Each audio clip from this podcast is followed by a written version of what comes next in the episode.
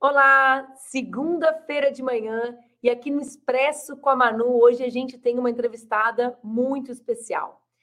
Ela tem um olhar que alcança mais longe, é como se ela conseguisse ir para o futuro e nos avisar aquilo que está acontecendo e busca desesperadamente transformar a realidade para que não se materialize aquilo que ela consegue identificar que acontece.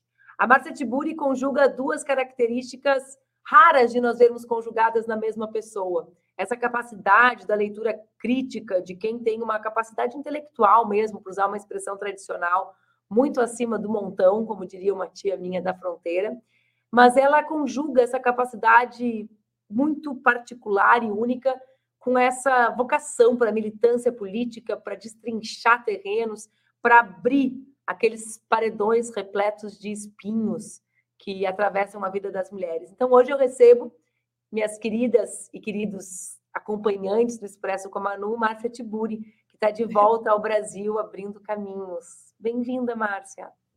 Oi, minha querida, obrigada por esse convite. Bom dia para você.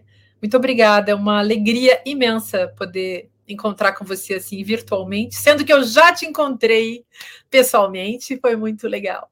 Foi muito obrigada, lindo. Manuela. Eu sou muito feliz. Eu estava pensando esses dias que tu tem várias qualidades, né? Eu sempre falo para as pessoas sobre algumas delas e eu não sei, tem até coisa da tua inteligência que é muito grande, né? Tu é muito capaz de identificar, de conceitualizar, tu estudou muito, isso não é só eh, no sentido, não é, não é algo inato, é algo que tem a ver com muito estudo, muita dedicação. E, e, esse compromisso de transformar isso em luta. Isso é que é raro de ver, né? Eu conheço muita gente bastante preparada e bastante gente de luta, mas essa conjugação entre as duas coisas. Mas das tuas qualidades, Márcia, a que mais me chama atenção é essa que eu falei no final da tua apresentação. Eu tenho a impressão, às vezes, que tu vai lá no futuro, aí tu olha e fala assim, galera, eu preciso avisar para vocês o que vai acontecer. E, e isso faz com que muitas vezes as pessoas te tratem como tratariam alguém que afirmasse que estava vindo do futuro. Sabe? Nossa, nossa, Manu, pois é. Obrigada. Olha, é bonito, é tão bonito uma pessoa como tu é, gastar teu tempo falando das qualidades dos outros, porque num mundo tão, tão sem generosidade, tão egoísta, né? assim, a gente agradece quando tem alguém que reconhece alguma coisa e como tu é, enfim, tu, tu é uma pessoa acima do montão, como, tu, como acabei de aprender com a tua tia. É muito boa, né? É Ela muito para alguém bonito, ele é muito acima do montão. É muito acima é, da média. Muito divertido. Achei uma boa expressão, vou carregar. Então, querida, olha só. Eu, eu sabe, né, aquele personagem que era a Cassandra. A Cassandra era a irmã da Helena lá na Guerra de Troia e a Cassandra tinha uma maldição. Ela, ela via as coisas e é, sabia do que ia acontecer, mas a maldição era ninguém acreditar nela. Então, é muito comum, assim, não é, não é uma coisa incomum. Mulheres têm muito essa, esse complexo de Cassandra, né, que é o nome que deram para esse negócio, que tu também deve ter, né? que é essa sensação de que tu falas coisas e as pessoas não te ouvem porque tu é uma mulher. E por mais desconstruída que a gente seja, por mais que a gente possa, enfim, ter partido para uma postura que não é a da a postura fem, feminina desejada pelo patriarcado, né, que é uma postura de, de liberdade, de autonomia, de soberania, de é, busca de um outro lugar na sociedade, que não é o lugar da, de, enfim, dessa, dessa, dessa, desse ser feminino que agrada o patriarcado, né? Então, realmente a gente acaba é, sendo muitas vezes desconsiderada, né? Mas isso, vê só, não é uma coisa que acontece com a gente. Eu esses dias eu, tava, eu falei em reconhecimento, fiquei me lembrando de um livro que todo mundo lê, que é aquele livro é, sobre o reconhecimento, justamente de um filósofo alemão lá, que não vem ao caso citar quem é agora, mas o cara, o cara vai falar de reconhecimento, já no prefácio ele diz assim: Ah, eu sei que as feministas andaram trabalhando esse tema, só que eu não li as feministas. E aí, quando ele escreve isso, o que, que eu fiz, né? Eu fechei o livro dele e disse: bom, eu não vou ser um ignorante que nem esse pateta, eu vou ler o livro dele até o fim, mas assim, é, não vou esquecer nunca que a parte mais importante é essa: eu não li as feministas, né? Então eu leio as feministas, leio os machistas, leio todo mundo que eu posso ler. E só que eu escolho, né, quem é que eu vou citar e quem é que vai ser importante para mim. Eu fui aprendendo isso também, porque eu não sabia isso no passado. Agora é um fato, mano, eu passo a vida tentando estudar, tentando entender, e eu acho que vai nascendo para quem faz esse tipo de coisa, que também é o teu, é o teu caso, embora a gente tenha histórias diferentes, cada uma com sua história, mas tem um desespero que nasce da compreensão, e aí, aí tu queres explicar para as pessoas e dizer para as pessoas o que tu viste, o que tu enxergou, o que tu percebeu, e que é óbvio, é visível é, aquilo que aquilo que é o diagnóstico, mas também nascem prognósticos quando certos diagnósticos são, são bem feitos, né? Ou são é, bem pesquisados. E outra coisa que é importante no caso de, de pensar a política, ah, de pensar tudo, né? A, a, a, política, a vida como um todo é uma, é, ela mesma é política, mas digo assim, quando a gente pensa em política, a história se repete de um jeito muito óbvio. Então, não tem dúvida, não tem dúvida do que vai acontecer. É óbvio que vai acontecer. Então, é, quando alguém tá, tem coragem de falar, porque tem coisas que, que vão acontecer que a gente fica com vergonha de falar, medo de falar. Ah, tem essa coisa de não avisar as crianças, né? A gente não quer que as crianças, e que estou citando, usando criança como metáfora, né? A gente não quer claro. que as pessoas ingênuas é, se choquem com certas coisas. Eu dei uma aula ontem, Manu, que meus alunos ficaram chocados. Tu sabe que, sobre o que, que era a aula? Era uma aula sobre. A aula chamava Filosofia da Sensação. Era só para explicar como que a nossa percepção, nossos sentidos são devorados pela, pelo capitalismo. Era só isso, só que eu fui mostrar tintim por tintim como é que o negócio acontece. E no final, assim, o, o feedback das pessoas era o susto, né? Aliás, até porque eu fui mostrar como que o capitalismo usa o susto, o, o êxtase, o pavor, o medo, a angústia, o desespero, como que faz o tratamento de choque, miudinho, mais maiorzão, como é que funciona a psicopolítica, eu fui explicando. E ali é uma explicação, digamos, bastante convincente, porque os exemplos, quando a pessoa não tem a teoria, ela tem a experiência. E aí tu pode pegar pela experiência e fazer esse nexo da teoria com a experiência, isso é esclarecedor, né?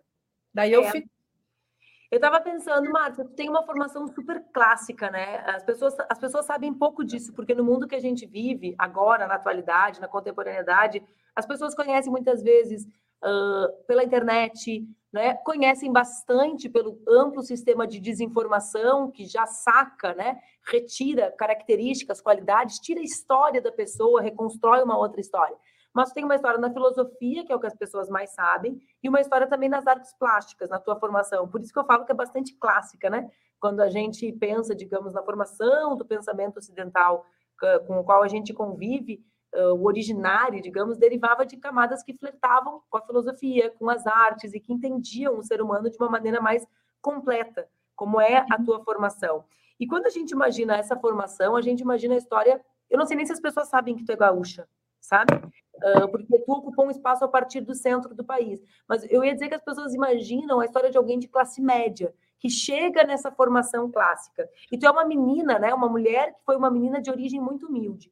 Eu te leio tudo, né? Tu sabe que eu leio as tuas obras. O melhor livro sobre feminismo é aquele teu livrinho que tem o um nome errado, que em italiano tem o um nome certo, que é uh, o Feminismo para Todos, mas que ele deveria se chamar feminismo é o contrário da solidão, que é a frase mais bonita de todas que já foi, foram escritas pelo feminista, por feministas sobre o feminismo.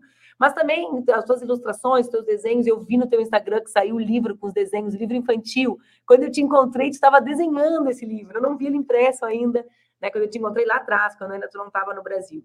Mas eu nunca li nada que respondesse uma pergunta que eu fiquei curiosa hoje enquanto eu pensava na nossa entrevista, que é em que momento a menina Márcia, lá no interior, bastante conservador do Rio Grande do Sul, né? Não, não sei se existe alguma região que não seja muito conservadora. A gente também gosta de rotular essa região da Serra Gaúcha como conservadora, mas no final é tudo tão conservador. Como que essa menina olhou e falou: Nossa, eu vou ser uma filósofa, eu quero entender o mundo. Essa menina já se dava conta que o feminismo, mesmo sem esse nome, sem essa roupa, mas que o lugar dela como mulher não era o mesmo lugar das outras pessoas, ou seja, dos homens? Pois é, Manu, eu acho que é, se a gente pega certas é, certos desabonos, né? Se a gente pega a nossa tragédia e trans, isso é uma virtude dos pobres, digamos assim, das mulheres e de todas as classes exploradas e maltratadas. Né? Então, se a gente pega a nossa tragédia e começa a trabalhá-la como uma virtude, talvez isso possa ser um caminho mesmo de, de transformação, né? Eu sempre fui é, uma pessoa muito, eu, eu me dei conta disso e continuo me dando conta, eu vou continuar me dando conta o resto da vida, eu acho. Eu sempre fui uma pessoa estrangeira na minha casa. Eu continuo sendo estrangeira na minha casa, e eu, e eu fui repetindo essa história de ser estrangeira, né? De ser estrangeira. E acho que às vezes a pessoa se, se dá conta do tanto que ela é estrangeira, de tanto que ela não faz parte. Pode ser um pode ser um bom caminho, né? Você perceber que aquele lugar não é o seu. Embora seja. E aí vem a coisa da dialética. Não é meu, mas é meu. Eu não sou daqui, mas eu sou daqui. Não é o eu que eu sou, mas é o que eu sou. Exatamente. Então, e tem a, a, virtude também da. Não a da negação, que a negação acho que é uma coisa ruim, mas a virtude da negatividade. De você percebe, se perceber como, como um outro, como uma alteridade, como não aceito, como não tendo lugar, como sendo uma pessoa que é inadequada. Então eu fui transformando todo esse, todo, todo esse horror, assim, digamos, em, em curiosidade, né? Então a minha relação com essa alteridade com esse mundo no qual eu era estrangeira, virou para mim a, a, uma busca curiosa, uma, uma, busca da, pela alteridade numa outra linha. Por isso que eu segui indo, eu fui, eu fui, então fui estudar, mas é, de fato tem aquele momento assim que, que eu, eu já contei em alguns lugares, eu já escrevi até sobre isso. Eu, eu ando escrevendo umas coisas meio autobiográficas, né? E, e eu me lembro assim, quando eu, eu fui para é, eu estava no colégio e eu fui procurar, é, fui caminhar pelo colégio, tinha trocado do, do, grupo escolar que eu estudava e fui estudar numa escola maior, eu tinha 10 anos, 9 para 10 anos, e eu lembro de ter me perdido na escola e ter encontrado um lugar gigantesco chamado biblioteca. e lá, procurar um livro, eu nunca gostei de ler assim, eu nunca gostei de Monteiro Lobato, com todo respeito a quem gosta, mas eu nunca gostei desse tipo de livro. E eu me lembro de ter encontrado o livro que foi o primeiro livro assim que eu li, que eu me senti uma pessoa adulta lendo, que foi Mês de Cães e Danados.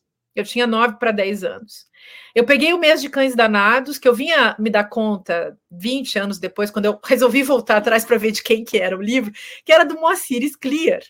E aí eu estava lá. Por que, que eu peguei esse livro? Por causa da capa, por causa do nome porque eu achava lindo isso, que alguma coisa pudesse se chamar mês de cães danados. E dali para frente eu comecei a ler umas coisas, me lembro quando eu tinha, sei lá, uns 12, 13 para 14 anos, na verdade, que eu li O Príncipe do Maquiavel, que não entendi nada. Aí eu também descobri a biblioteca que tinha na catedral Nossa Senhora da Oliveira, da minha cidade, Vacaria, e lá naquela catedral tinha uma uma bibliotecazinha no fundo da catedral que eu descobri por acaso, também desviando o caminho eu já aprendi que se eu me perdesse, desviasse o caminho, eu chegava a bons lugares. Então, aí eu acabei, acabei é, descobrindo ali uma estante com livros de filosofia de Marx, de Kierkegaard, tinha aquela coleção Os Pensadores, e eu comecei Ai, a ler coisas. Eu não entendia nada, Manuela, mas a felicidade que eu fiquei de ver que tinha um negócio daqueles no mundo, nossa, que eu não ia ter que passar o resto da minha vida numa vida tão chata e que eu podia ler aqueles livros. Então, para mim, solucionou todos os problemas da minha vida, porque aconteça o que acontecer, haverá livros de filosofia para ler até o fim da minha vida. Então, é isso que eu pretendo ficar fazendo. Mas foi assim, foi assim. Qualquer catástrofe Pode, pode acontecer as catástrofes que tem que acontecer, as que não tem que acontecer, não importa. Eu vou aos livros e lá eu me sinto muito bem. Fico muito triste nesse mundo que as pessoas não gostem tanto de livros, mas eu gosto de andar com gente que gosta de livros. E nós temos isso também em comum, isso me deixa muito feliz. A gente gosta tanto dos livros. Sabe que é, eu tenho, eu, eu morava numa cidadezinha bem pequenininha aqui do Rio Grande do Sul que chama Pedro Osório. E casualmente eu morava na rua da biblioteca municipal que ficava Ai, que no, segundo, é, no segundo andar. E eu, eu me lembro também exatamente, do, e no meu caso, teve o papel do professor, porque eu tinha um professor que depois adulto eu fui me dar conta que ele era um homem negro numa cidade do interior do Rio Grande do Sul, né? Na época isso não era uma questão para mim, chamava-se Valdom. E um dia ele deu uma aula de história, muito apaixonado, na quarta série. Então, quarta série, a Laura tem sete, está na segunda, é nove anos, na mesma idade que tu. E aí, mas aquela aula, sabe aqueles professores assim, tipo Sociedade do Poetas Mortos, que encarna, e eu lembro dele falando assim: vejam que absurda essa ideia de descobrimento do Brasil. A gente está falando dos anos 90. Né? Maravilha! E aí, Márcia me deu um revertério, porque eu pensava assim: todo mundo é mentiroso. O pessoal está me mentindo, a televisão está mentindo. Por quê? Porque era perto de 1992, que foi um ano muito celebrado com relação às, né, a esse período de descobrimento. Eu pensava, meu Deus, é tudo uma farsa. A TV é uma farsa, os adultos são uma farsa, a única pessoa que não me mente é o professor Valdon, que está contando a verdade, que já tinha gente aqui, né? Que já tinha. Então, assim, eu tenho essa lembrança da mesma idade. Eu não tô, eu não tô muito afim de falar de passado contigo, tá? Mas eu quero falar um pouquinho do passado só para a gente chegar no futuro. Pode ser? Eu acho o melhor caminho. É, mas é um passado assim que eu quero falar. Vamos fazer uma ponte, porque eu nem quero ir para o passado tão próximo. Uh, a gente está celebrando, e eu ce celebro muito, assim, de uma forma, me atingiu muito emocionalmente, mais do que eu imaginava, o teu regresso do Jean ao Brasil. Né? Uh, acho que quando, quando eu anunciei que ia te entrevistar, as pessoas acharam que seria uma entrevista sobre isso. Mas eu acho esse um lugar muito doído, né? Porque a violência do que vocês viveram, cada vez que a gente conta, pelo menos eu sou assim, e, revisita esse lugar, a violência também é revisitada, né? A dor, a solidão, a incompreensão né? Porque vocês dois foram absolutamente incompreendidos, as pessoas elas não conseguem ter a dimensão do que foi a violência, o grau de violência virtual, de ameaças uh, que vocês lidaram para chegar a essa decisão. Mas antes disso, Márcia, antes desse intervalo que eu vou chamar de passado recentíssimo, num passado um pouquinho mais longínquo já, uh, tu preconizou, digamos assim, a ideia de que o que nós vivíamos era fascismo. Eu acho que esse livro é de 2016, não é? 15. 15, vejam, mais atrás ainda. Que é um período que era o período que eu estava grávida, que eu já comecei a sentir a violência. Eu, fui, eu, eu me dava conta, digamos, empiricamente, que tinha alguma coisa acontecendo, mas tu já estava formulando sobre essa coisa. Mas mais que isso, lá atrás também, tu disse, a saída para isso, num certo sentido, né, é o feminismo. Ou seja, e foi buscar construir a partida, né? Uh, a maior, para mim, a maior prova do teu compromisso é a tua decisão de aceitar disputar a eleição, né? Tu que nada tem a ver com esse mundo, né? Digamos, eleitoral, que é um outro mundo com outras regras, uh, faz aquele diagnóstico, vê uma alternativa e topa colocar o próprio corpo na frente, né? Eu gosto dessa expressão que as espanholas usam para agradecer umas às outras feministas. Obrigada por botar o teu corpo, né? Por te colocar na frente. Bom, a gente vive um momento, né? Teve, bom, nós fomos derrotados, tu foi derrotada, eu fui derrotada, a Márcia concorreu ao governo do estado do Rio de Janeiro, para quem está buscando na memória do que, que eu estou falando, né? Num momento muito difícil da política. E a gente vive, vocês vivem o exílio, vivemos a reeleição de Lula. E em que pé a gente está? Estou sintetizando uma história de 10 anos quase tua, viu? para chegar no presente, que é o que me interessa mais do que a tristeza desse último passado. Mas a gente não derrotou, uh, além de eleitoralmente, porque a gente teve uma derrota muito expressiva, mas além de eleitoralmente, nós não derrotamos esses segmentos da sociedade, né? Digamos, esse, a extrema-direita segue pulsante, inclusive vibrante, mais ou menos, mas segue aqui, mais disfarçada em alguns lugares, mas segue.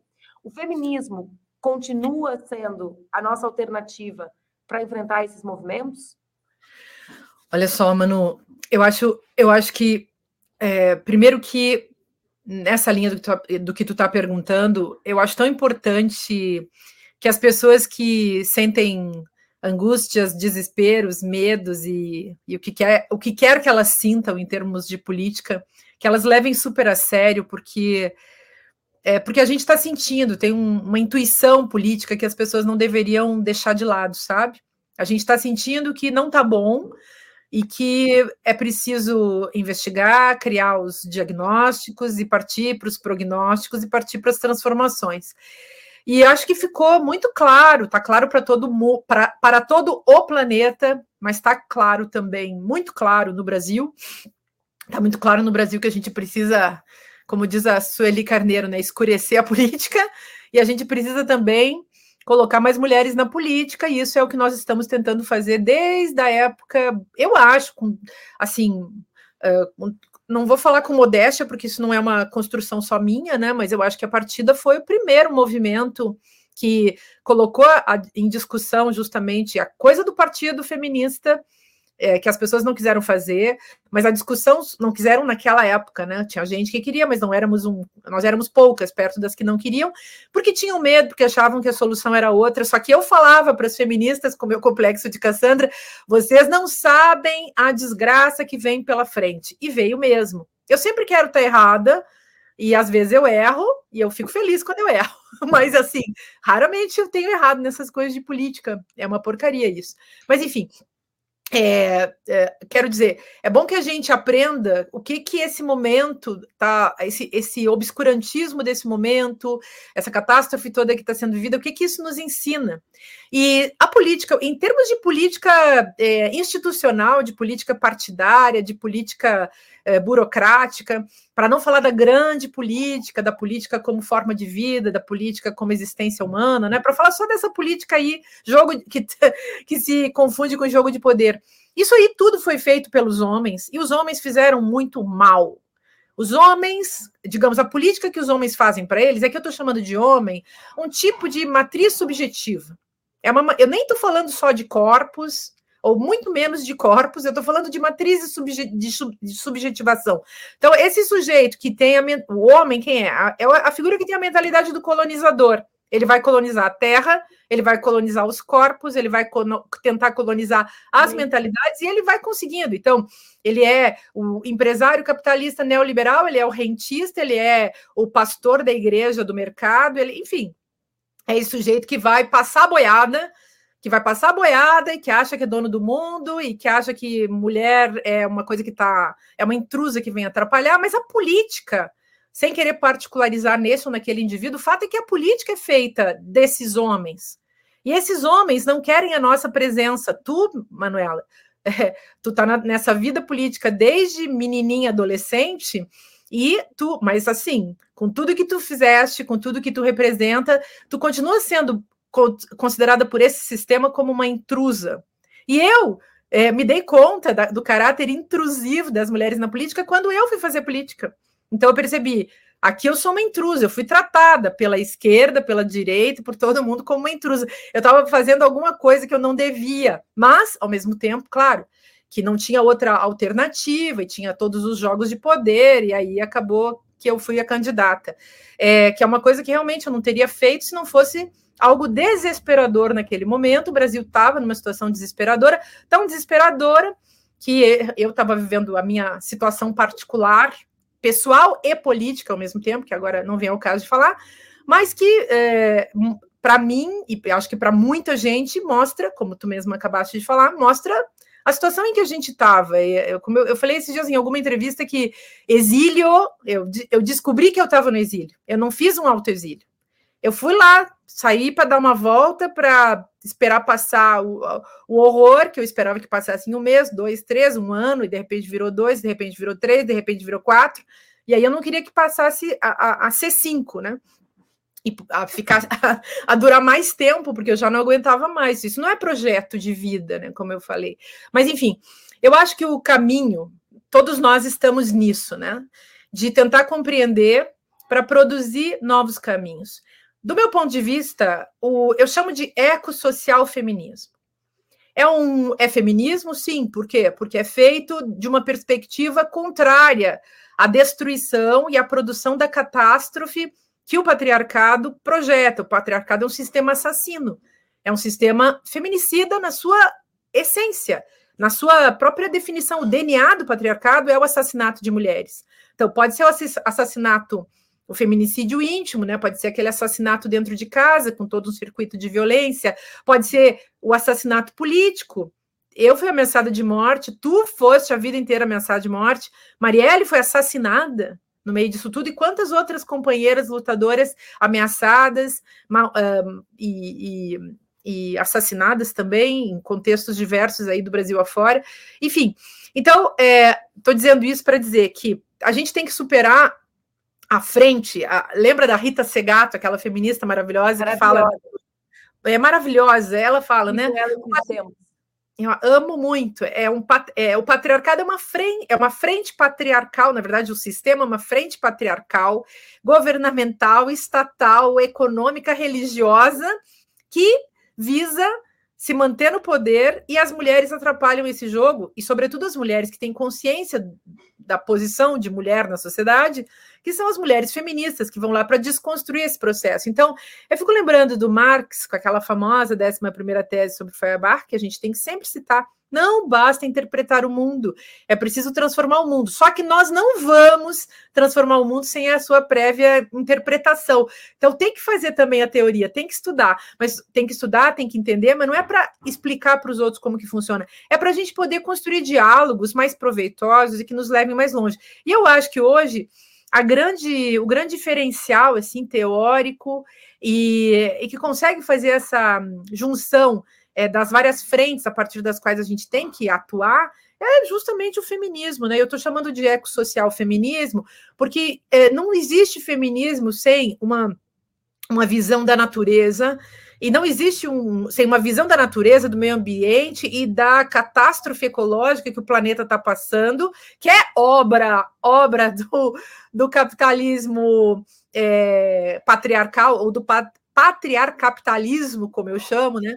Ou patriracial capacitalismo, né? Se a gente quiser usar um, um termo é, mais, mais complexo, feio, e que dá a dimensão também da coisa, né? Então, não existe, não existe feminismo sem uma, uma discussão interseccional com o tema é, ecológico, e tampouco existe um feminismo sem uma discussão é, socialista é, no sentido de pensar um estado de bem, minimamente, né, um estado de bem-estar social para as pessoas, que é o mínimo minimorum para que as pessoas não sejam mortas pelo sistema como elas estão sendo, seja pela violência econômica, seja pela violência física, pela violência do Estado e assim por diante. Pela violência econômica, que eu acho que esse Estado também, infelizmente, serve ao neoliberalismo, então a gente tem que mudar isso, né?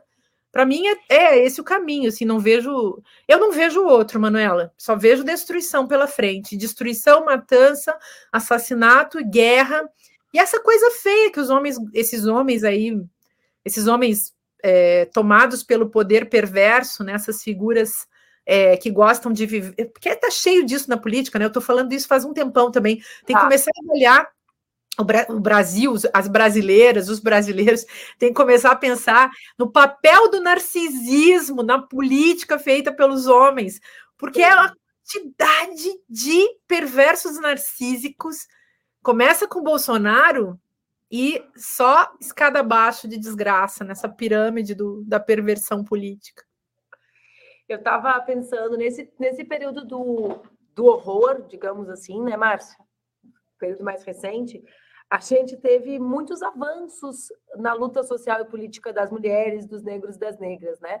Quando a gente tenta olhar assim um filme do que foi a última década, essa resistência desse longo período que faz com que tu escreva, né, sobre o fascismo, é bastante sobre o feminismo, depois tem aquele outro livro ótimo, né, que é como derrotar o técnico macho, uh, né? É muito grande Por você, técnico macho, nazi-fascismo. É, exatamente, é muito grande a palavra para mim, mas o livro é ótimo. Uh, mas a gente teve, teve assim, acumulou muito na luta social. Se tu olha para lá, tu vai ver assim, quem estava na rua? Eram os jovens, os jovens uh, mais periféricos, né? Os jovens cotistas, a, a, o movimento negro, as meninas, né? Uma legião de mulheres muito jovens que se descobriram, se reivindicam feministas, se descobrem feministas nesse processo, sobretudo no, no processo do golpe misógino contra Dilma, né? Aí vem a violência e se reconhecem enquanto mulheres em luta. E, e eu fico olhando e pensando, bom, a gente fez um esforço hercúleo imenso, social, coletivo, para derrotar o Bolsonaro, capitaneado por Lula. E como garantir, né? Como garantir que essa relação num novo governo seja uma relação de unidade para garantir que o Brasil, né, consiga ser reconstruído como precisa, que consiga vencer as suas batalhas, mas seja uma unidade com luta, né? Porque não dá para esperar uh, sentada que o governo, né, ou que os pactos políticos percebam todas as urgências das mulheres, né?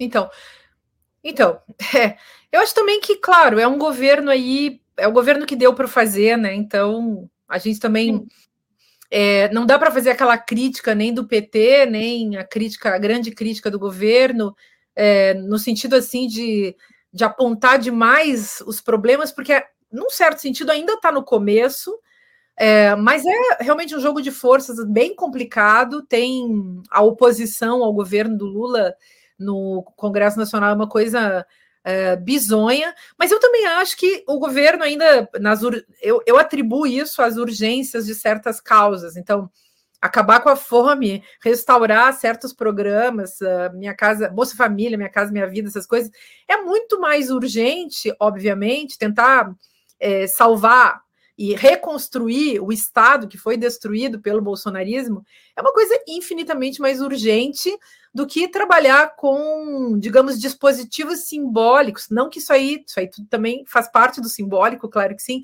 mas quero dizer, tem um trabalho que tem que ser feito no campo do simbólico, que é um trabalho prático, mas é um trabalho que precisa atuar no simbólico, que é, tem a ver com uh, a a produção de uma mentalidade democrática no Brasil contra o fascismo. E eu acho que o, o, governo, sei lá, se eu fosse presidente, eu criava uma secretaria para trabalhar com ética e política.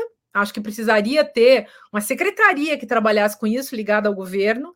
E, e talvez essa secretaria de ética e política pudesse é, ser a, a secretaria que viesse a restaurar a, a política como um, uma, uma, esfera uh, simbólica para além, enfim, dos jogos de poder. E, uh, talvez aí se pudesse trabalhar com ênfase né, numa desfascistização do Brasil, só que isso tem que ser feito de maneira programática, organizada e com conhecimento profundo do assunto. E, e eu acho que o governo, por enquanto, pelo menos, tem sido bastante assim, deixa isso de lado, porque isso não é, é. Claro, você vê as pessoas passando fome, morando na rua, passando frio. É, você vê ah, esses juros a 13%, tudo isso é infinitamente mais urgente de resolver do que é, esses assuntos que, digamos, são da ordem mais subjetiva. Só que, ok, pode. O, fascis, o fascismo, ele, digamos, não vai produzir a fome a curto prazo, mas a longo prazo ele produz. Então, é o fascismo que fez Bolsonaro virar Bolsonaro, e é com o fascismo, na esfera subjetiva, nesse esse fascismo que faz a gente continuar tendo que andar com, com escolta, né? Tendo que ser, participar do, do programa de proteção a defensores dos direitos humanos. É com esse fascismo aí do ódio na vida cotidiana, do ódio ao PT, do ódio aos negros, do, do ódio às mulheres, enfim, desse ódio todo, desse ódio midiático também, do ódio religioso, né? Que está em cena e, e vira instituição.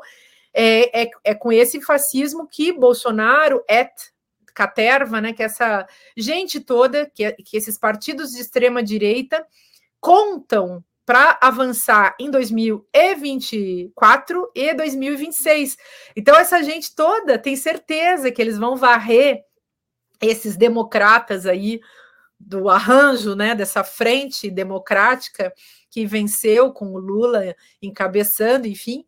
Mas é, acho que o governo tem que tomar muito cuidado para para não, não se iludir que a espetacularização, sei lá, é, eu vejo a extrema-direita, por exemplo, porque meus, meus parentes, né, alguns, eles falam isso, né, é, eu vejo, eu, eles são uma, um, uma espécie de de termômetro para tu ver o que que o que que tá pegando, né? Não precisa nem a gente fazer a etnografia dentro dos grupos bolsonaristas, que tem gente que faz com muita competência, mas assim, tu entra dentro da tua família, escuta meia dúzia de coisas e ali você já sabe o que está acontecendo. Inclusive, quando eu escrevi como conversar com fascista em 2015, foi só porque eu passei um Natal em família.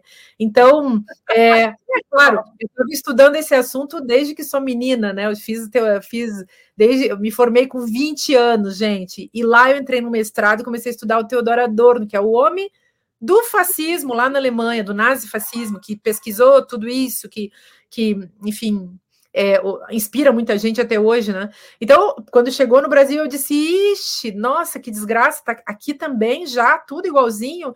que desgraça, que miséria. E é isso. Mas a gente vê, então a gente sabe para onde que essa coisa vai. E por isso temos que encontrar alternativas. E eu acho que não haverá alternativa, veja, se não houver uma desmontagem, né? Então, um estudo e uma programação para superar isso, e uma, aí vou falar de um ponto de vista político, a gente precisa radicalizar uma proposta. E é uma, uma proposta é, de país, um projeto de país é, que possa fazer frente a toda essa, é, digamos assim, a esse esquerdo fofismo que tem no Brasil, né? A essa, essa coisa do, do esquerdo macho também, com que só muitas vezes, né? Claro que tem caras muito legais, mas tem muitos caras que é puro ego. E é puro, é puro jogo de poder, é aquela gente assim que, que não sabe fazer outra coisa, coisa que nós mulheres sabemos fazer. Tu sabe, Manuela, eu sei, a gente sabe fazer milhões de coisas, inclusive política. Mas assim, tem homens que só sabem fazer isso, que não sabem viver se não forem servidos pelas mulheres. Então, eu acho que esses homens têm que se, se cuidar, têm que se tratar, têm que ver um psicólogo, psiquiatra, é, tem que, enfim, ir, ir, lutar a luta deles, mas assim, de política está provado que eles não são bons.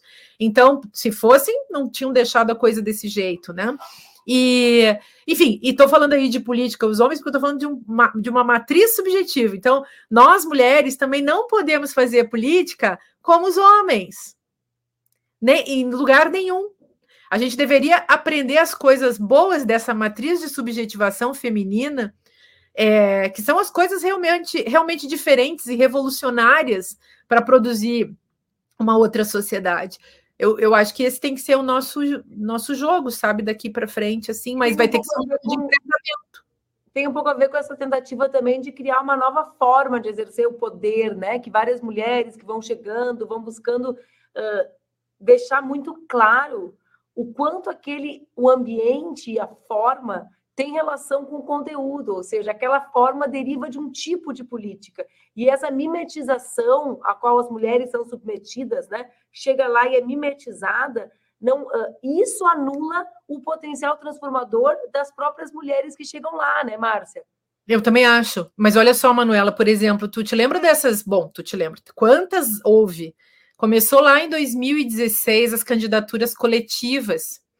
É, acho que é 2016 é. a primeira que eu tenho notícia. Então, essas candidaturas coletivas que ro rolou com a Áurea Carolina, lá com a Cida, com a, a Carol Virgulino, lá em, em, no Recife, enfim, várias mulheres tentando fazer, essa, de se juntar, justamente porque aquele lugar do eu sou o rei aqui, eu sou o barão, eu sou o conde, Drácula aqui da política, as mulheres não têm esse, digamos, as feministas não têm essa viagem, né, do ego, assim. Então a gente quer ver as coisas acontecerem, até porque política é um negócio, essa política aí dos homens é muito chato. O que, que a gente quer? A gente quer fazer coisas legais. E aí, eu, por exemplo, eu sempre digo, eu prefiro mil vezes ficar escrevendo, eu prefiro fazer comida, eu prefiro, sei lá, ficar pintando, eu prefiro ficar batendo papo com as minhas amigas, mas assim, eu tenho que fazer coisas que me tiram desse lugar de conforto, porque do contrário, se a gente deixar essa sociedade do jeito que ela vai, eu não vou mais ter tempo para para aprender a cozinhar, para escrever meus livros, nem tempo nem lugar, porque inclusive esse sistema combate o que eu faço, que é livro. Eu quero livro, eu quero não, eu, eu, quero fazer os meus livros, os meus livrinhos, os livros das minhas amigas, o livro das pessoas que eu gosto. Eu gosto que as pessoas leiam livros, porque pessoas que leem livros são pessoas mais agradáveis de conviver e eu quero viver feliz. Então, eu preciso fazer política com as feministas, fazer política mesmo, é, é, fazer disputa política com elas contra o patriarcado, como tu fazes também, porque a gente precisa de um mundo melhor. E esse mundo que os homens estão construindo, que a política patriarcal está construindo, é um mundo de desespero, de desolação, de é, produção cotidiana de sofrimento e violência. O capitalismo neoliberal quer que as pessoas estejam deprimidas. Eu vou te contar, aliás, é, Manu, todo esse tempo, com todo o sofrimento que eu passei, eu nunca precisei tomar um remédio. Não, nunca tomei nenhum remédio, não tomo remédio, para é uma, mim é uma rebeldia, não vou nunca tomar um remédio antidepressivo. E não vou ficar deprimida. vou escrever um conto, vou escrever uma, uma coisa, assim, vou pegar, tentar transformar a minha tristeza em algum impulso é, transformador, transformar alquimicamente a minha tristeza em, em raiva produtiva, algo do tipo, porque eu acho mesmo que a gente vai ter que fazer sempre isso, coisa que nós mulheres sabemos fazer muito bem.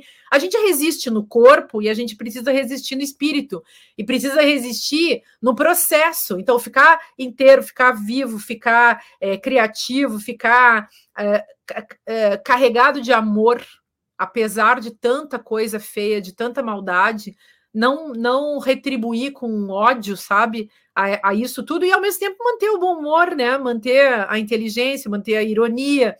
Isso tudo é, é, é importante para você não ser devorado pelo psicopoder, que é o que o Bolsonaro sabe fazer muito bem na, na hora que ele bota as pessoas num, num jogo de estupor e êxtase, pavor e, pavor, e terror é isso que ele está fazendo, ele está comandando tua afetividade, né? E essa gentalha toda aí, esses melo da vida, que são os prefeitos de merda, né? Os caras mais. Oh, aquele prefeito lá de São Paulo, oh, que coisa, uns assim, uns nanico, né? Um sujeito assim que são os vermes, com respeito, com desculpas aos vermes, mas é uma gentalha assim muito feia, muito burra, do mal, que não gosta de gente, que não gosta de natureza, que não gosta de, de decência, que não gosta de uma vida digna, que eles não gostam disso, eles gostam de feiura e gostam de dinheiro. E a gente gosta de Hoje beleza. Tava verdade, é isso. Hoje eu estava viajando na minha, sabe, Márcia? Eu estava pensando assim, meu Deus, o que, que eu fiz para essa gente me odiar tanto? Aí eu fiquei olhando e pensei, cara, de todas as coisas em mim, aqueles mais odeiam é o fato de que eu jamais me submetia ao que eles achavam que eu tinha que ser. Então eles olhavam, achavam agora a gente vai destruir ela e eu continuava feliz. Né? Exatamente. Aí, de algum jeito, com muito sofrimento, né? Não tô, mas assim, a gente conseguir uh, se manter diferente deles é a maior vingança que a gente pode ter, né, Márcia? Essa ideia de que você. E, e é muito sedutor se tornar igual a eles. Eu lembro um dia, no final de 2021, que é um dia muito traumático na minha vida, que eu estava no supermercado com a Laura e com o Duca, um domingo, nove da manhã, e uma mulher uh, de uns 65, 70 anos, começou a me gritar coisas horrorosas e aquela exaustão que a pessoa vai ficando daquilo, e eu fui para cima da mulher. E quando eu fui, assim, me aproximei fisicamente dela, eu olhei para o lado e vi o pavor no olho da Laura. E pensei, meu Deus, claro, né? Eu cheguei muito perto da mulher, né? E realmente, e aquele olhar da Laura, perplexa com a minha capacidade de ser igual à mulher, quebrou né? E fez eu me dar conta que aquele era o lugar que eles queriam me levar, que eu não podia, que não podia, que não podia, que aquele, que aquele lugar ali não era o meu lugar, né? Um lugar de me tornar igual a ela. Exatamente, de ficar feia por dentro e por fora, de ficar a, violenta, agressiva, tudo isso que a gente não gosta, que a gente acha feio, que a gente não acha que melhora o mundo. Então, o, o teu sorriso, a tua beleza, a tua alegria, ofendem. Ofendem porque as pessoas têm é, ressentimento do que elas não conseguiram ser. E elas não conseguiram ser é, em função do, das condições de possibilidades econômicas, políticas, históricas, mas elas não conseguem reconhecer, porque foram aprisionadas nos próprios egos, não conseguem reconhecer que elas são fruto de um sistema de um mundo que deixou elas desse jeito também. Então, na verdade, essa pessoa nem é feia, nem é do mal, nem é uma, uma pura violência, mas essa prática faz dela isso, né? Como dizia já o Aristóteles, para não citar só Marx, vamos lá no Aristóteles, que o povo de direita. Que, que o povo de direita não conhece, mas digamos assim, os, os de direita cultos até já ouviram falar. E aí o Aristóteles dizia isso, né? Tu é o que tu faz também, né?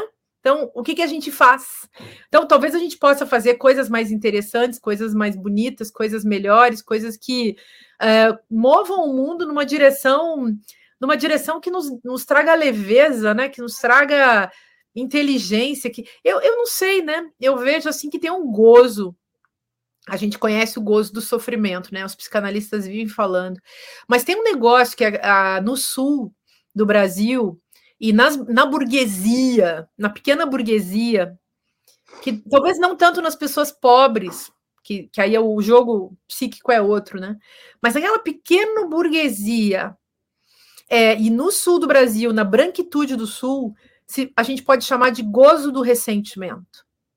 A pessoa está realizada ali naquele lugar onde ela ama, ela ama odiar.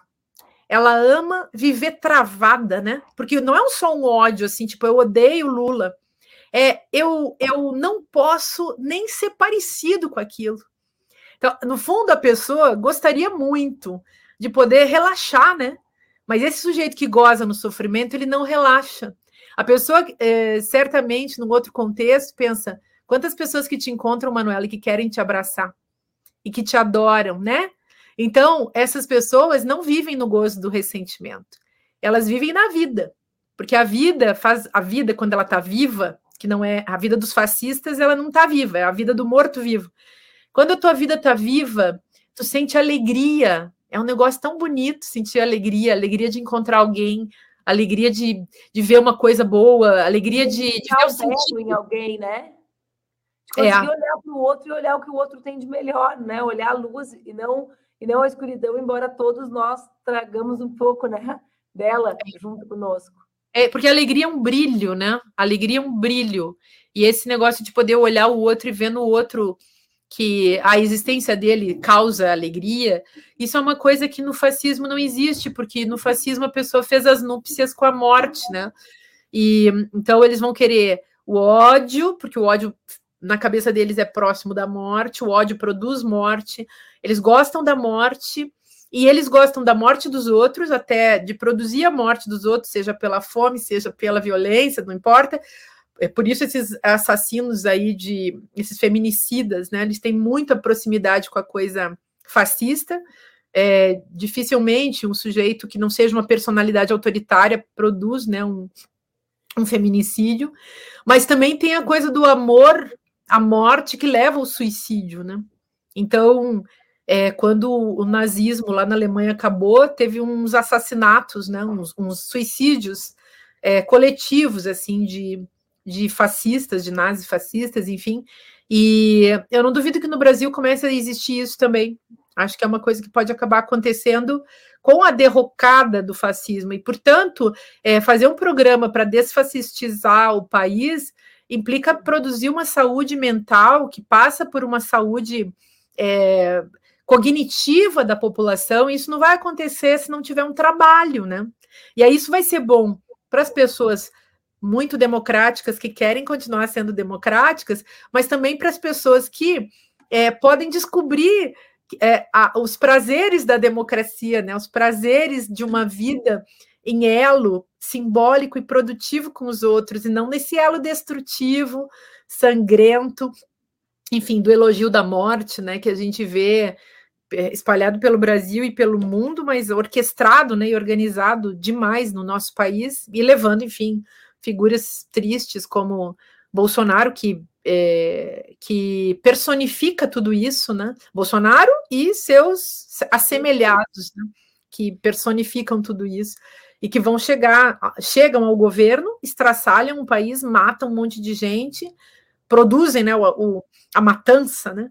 E isso, assim, não é o que a gente quer. Então, qual é a alternativa? A alternativa é feminista, ecofeminista, ecossocial feminista. Marcel, eu te disse que ia ser meia hora, são 50 minutos. Porque isso que eu não, não falei metade dos assuntos que eu queria falar. Eu falei, ah, talvez leve um pouquinho mais, porque eu já vim muitas na minha cabeça, sempre que, primeiro que sempre que eu te encontro, depois que eu tenho um encontro contigo, a minha cabeça fica. Sabe aqueles remédios efervescentes, assim? Que a gente coloca no copo d'água e fica. Tsh, com aquele barulhinho? Tem uma balinha que a Laura come agora que ela põe e fica. Tsh, a minha cabeça fica assim, porque é como se tu conseguisse nos dar uns choques, assim. E eu tô muito feliz mesmo que o Brasil possa ser um espaço que uma pessoa como tu brilhe, sabe? Quando o brilho de uma pessoa como tu ou como uma pessoa como o Jean não pode brilhar uh, no Brasil, isso diz uh, muito sobre a nossa incapacidade de construir qualquer futuro, né? Qualquer futuro para todas as pessoas, porque vocês brilham muito, vocês chocam muito, no melhor sentido do choque, sabe? Que é o de realidade, que é o da gente ser confrontado com o nosso limite, com a parede na nossa frente. É como se vocês dissessem, tem uma parede aí, e a gente dissesse onde? E batesse. Então, eu estou muito, muito feliz, estou assim. Obrigada, Manu. Muito obrigada. Muito obrigada demais. Muito feliz. Seguiremos em frente inventando esse país. Assim, do nosso jeito. Não vai ser do jeito que der, não. Vai ser do nosso jeito. A gente tem como. Vamos tem, em né? frente. Né? Temos sim. Nós. Se tu diz, eu acredito. Também. É, é, é nós. Tudo nosso, como diz a galera. Querida, um muito grande. Um super beijo. Muito amor e muita gratidão. Beijo, beijo. Obrigada por tudo. Essa foi Marcia Tiburi, maravilhosa, brilhando, trazendo seus, seus ensinamentos, as suas lições, as suas reflexões Acompanhe a Márcia nas redes. Eu acompanho a Márcia no Insta, que é a rede que eu mais curto, né? Márcia Tiburi, bem facilzinho. Ali ela fala um pouco dos trabalhos dela. Ali tem o, tem o link para o trabalho de artista dela, que também é sensacional. Quem não conhece a, Mar, a Márcia é artista plástica, ilustradora, quando se deparar com a obra dela, vai ficar muito impressionada, muito impactada como eu fiquei a primeira vez que eu vi, eu pensei, porra, cara, além de escrever umas coisas difíceis, entender uns negócios que a gente não entende, essa mulher ainda desenha, porra, a Márcia é foda. Bom, amanhã, terça-feira, às 7h30, a gente tá de volta e amanhã eu converso com a minha querida Áurea Carolina. Um beijo.